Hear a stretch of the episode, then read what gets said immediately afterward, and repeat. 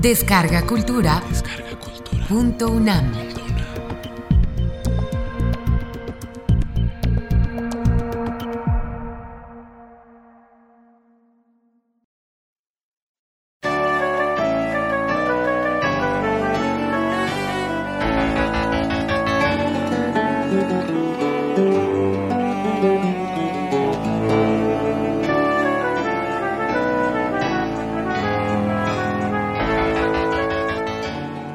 La resurrección de Händel, de Stefan Zweig. La tarde del 13 de abril del año de 1737, el criado de Jorge Federico Händel estaba entregado a la más singular de las ocupaciones frente a la ventana abierta del sótano de la calle Brook, en Londres. Recién descubría con disgusto que se le había terminado el tabaco y aunque le hubiera bastado cruzar dos calles para comprar nueva picadura en la tabaquería de su amiga Dolly, no se atrevía a salir de casa, por miedo a la ira de su dueño y señor. Händel había vuelto del ensayo presa de una furia tremenda, con el rostro congestionado y saltantes las arterias de las sienes. Al entrar, cerró la puerta con violencia, y ahora iba y venía por las habitaciones del primer piso de un modo tan descompuesto hacía temblar el techo del entresuelo. Por supuesto, en tales momentos no era prudente descuidar el servicio. Por ello, en lugar de sacar bocanadas de humo, si hubiera tenido tabaco, el criado se entretenía en hacer pompas de jabón. Después de preparar debidamente un recipiente, se complacía en lanzar a la calle resplandecientes burbujas. Los paseantes se paraban y las reventaban con el bastón divertidos. Reían y saludaban al autor del juego, pero no se extrañaban pues todo podía esperarse en aquella casa de la calle Brook. Allí podía resonar el clavicordio en plena noche, y en ocasiones se oía gritar y sollozar a las cantantes cuando el irascible alemán las hacía objeto de terribles amenazas. Ya fuera por haber cantado una nota demasiado alta, o bien otra excesivamente baja. En fin, hacía tiempo que los vecinos de la Plaza Grosvenor consideraban aquella casa ubicada en el número 25 de la calle Brook como un verdadero manicomio. El criado continuaba tranquilamente lanzando pompas de jabón. Cada vez eran más grandes y más transparentes. Subían más y más, hasta el punto que una llegó a sobrepasar el primer piso de la casa de enfrente. De pronto se sobresaltó, pues toda la casa se había estremecido por el efecto de un golpe sordo. Los cristales vibraron y se movieron las cortinas. Todo indicaba que un enorme peso se había derrumbado en el piso superior. El sirviente subió de inmediato y se dirigió a toda prisa al estudio del músico. El sillón se encontraba vacío, lo mismo que la estancia. Se disponía ya a entrar en la recámara cuando descubrió a Hendel que yacía inmóvil en el suelo con los ojos abiertos, con apariencia de muerto. Paralizado por el susto, al criado le pareció escuchar un apagado estertor entre gemidos cada vez más débiles. Estará agonizando, pensó el pobre hombre presa de una inmensa pena, y se arrodilló para intentar auxiliar a su señor.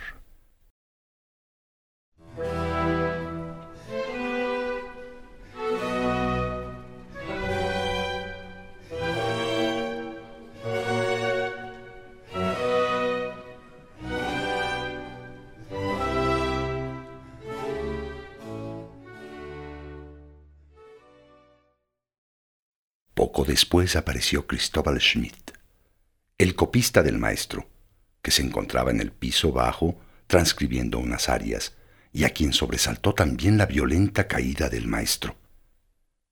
Ambos consiguieron levantar el voluminoso cuerpo, cuyos brazos colgaban inertes como los de un muerto.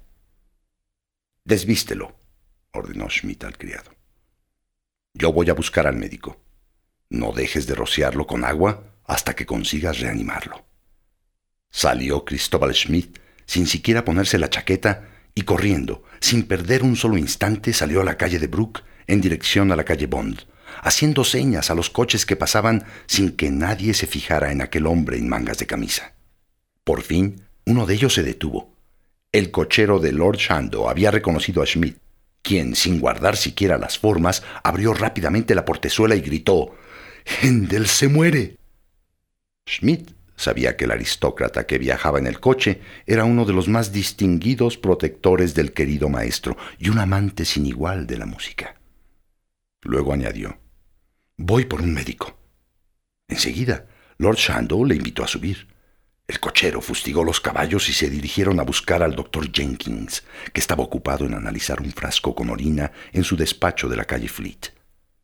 De inmediato el doctor se trasladó en compañía de Schmidt a la calle Brook. Las ocupaciones y los disgustos tienen la culpa de lo que pasa, se quejaba el copista durante el trayecto.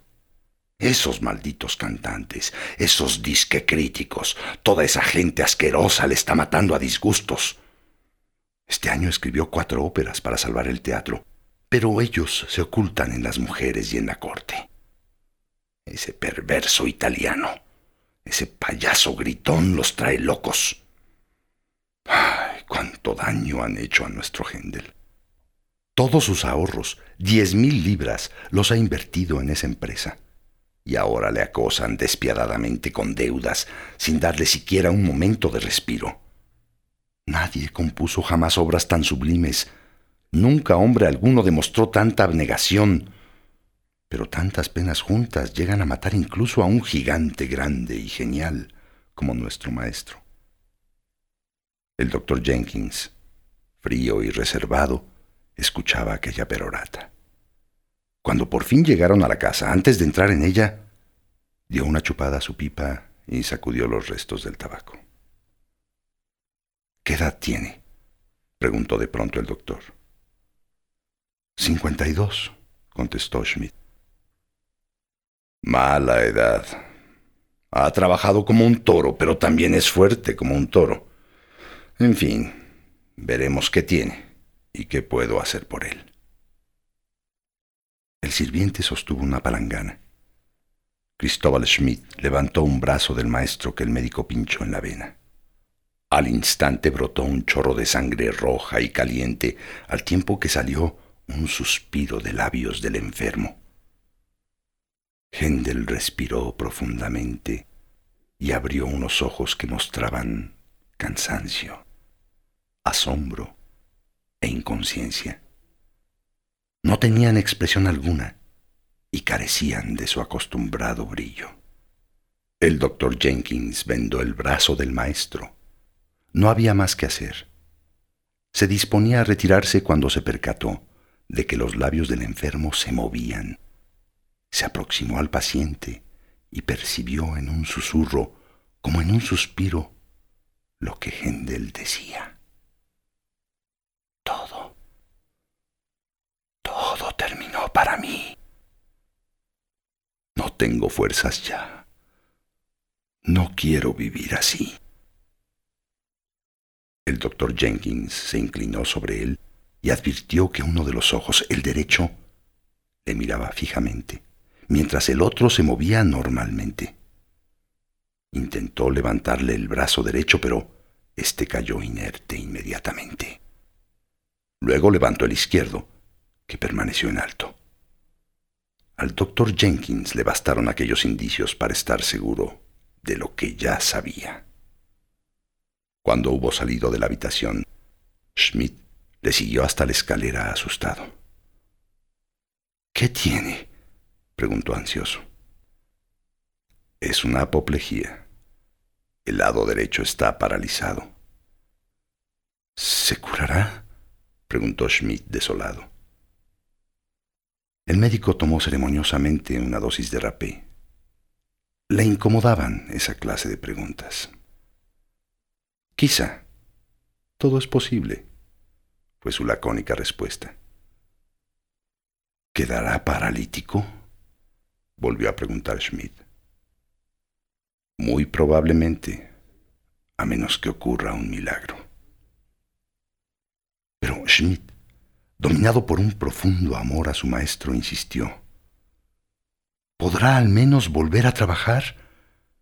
Él no puede vivir sin componer las maravillas que le dicta su inspiración. El doctor se encontraba ya en la escalera. Eso nunca más, dijo quedamente. Quizá podamos conservar al hombre. Al músico lo hemos perdido para siempre. El ataque ha debido afectar el cerebro. Schmidt le miró fijamente. Su rostro traslucía tal desesperación que conmovió al médico. Ya se lo dije, repitió el galeno. Si no sucede un milagro. Y yo todavía no he visto ninguno. Durante los siguientes cuatro meses, Jorge Federico Händel vivió sin fuerzas como si la vida lo hubiera abandonado. El lado derecho permanecía muerto. No podía caminar, ni escribir, ni siquiera pulsar con su mano derecha una sola tecla. Tampoco podía hablar. Los labios apenas si se movían con dificultad y las palabras salían de su boca confusas y enredadas. Cuando alguno de sus amigos hacía música para él, sus ojos se avivaban un poco y el pesado y torpe cuerpo se removía como el de un enfermo durante las horas de sueño. Parecía como si quisiera seguir el ritmo de la música, pero los sentidos y los músculos ya no le obedecían. El antiguo hombrón se encontraba ahora aprisionado en una tumba invisible. Cuando la música terminaba, sus ojos se cerraban y volvía a aparecer un cadáver. Por fin el médico, no sabiendo qué hacer ante un caso incurable como este, sugirió llevarlo al balneario de Aquisgrán para ver si las aguas termales le proporcionaban alguna mejoría. Pero al interior de ese cuerpo inmóvil, como si fueran aguas misteriosamente calentadas en las entrañas de la tierra, latía una fuerza incomprensible. La fuerza de voluntad de Händel. La fuerza de su ser no se había afectado por el ataque aniquilador y no iba a aceptar que lo inmortal se sometiera al cuerpo mortal.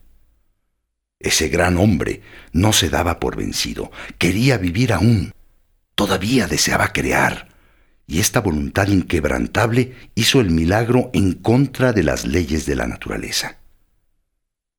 En Aquisgrán, los médicos le advirtieron que si permanecía en el agua caliente más de tres horas, su corazón podía no soportarlo y eso podía provocarle la muerte. Pero su voluntad, sus ganas de vivir y de recuperar la salud, retaron al destino. Ante la reticencia de los doctores, Händel se mantenía en el baño por nueve horas diarias y a base de voluntad fue recobrando las fuerzas restantes. Al término de una semana ya podía caminar nuevamente, aunque con dificultad. Después de dos, ya movía el brazo. Tiempo después, oh gran triunfo de la voluntad, el maestro se levantaba de la inmovilizante garra de la muerte y abrazaba nuevamente la vida, con mayor anhelo que nunca, con esa increíble alegría que únicamente experimenta quien convalece a una enfermedad tan dura.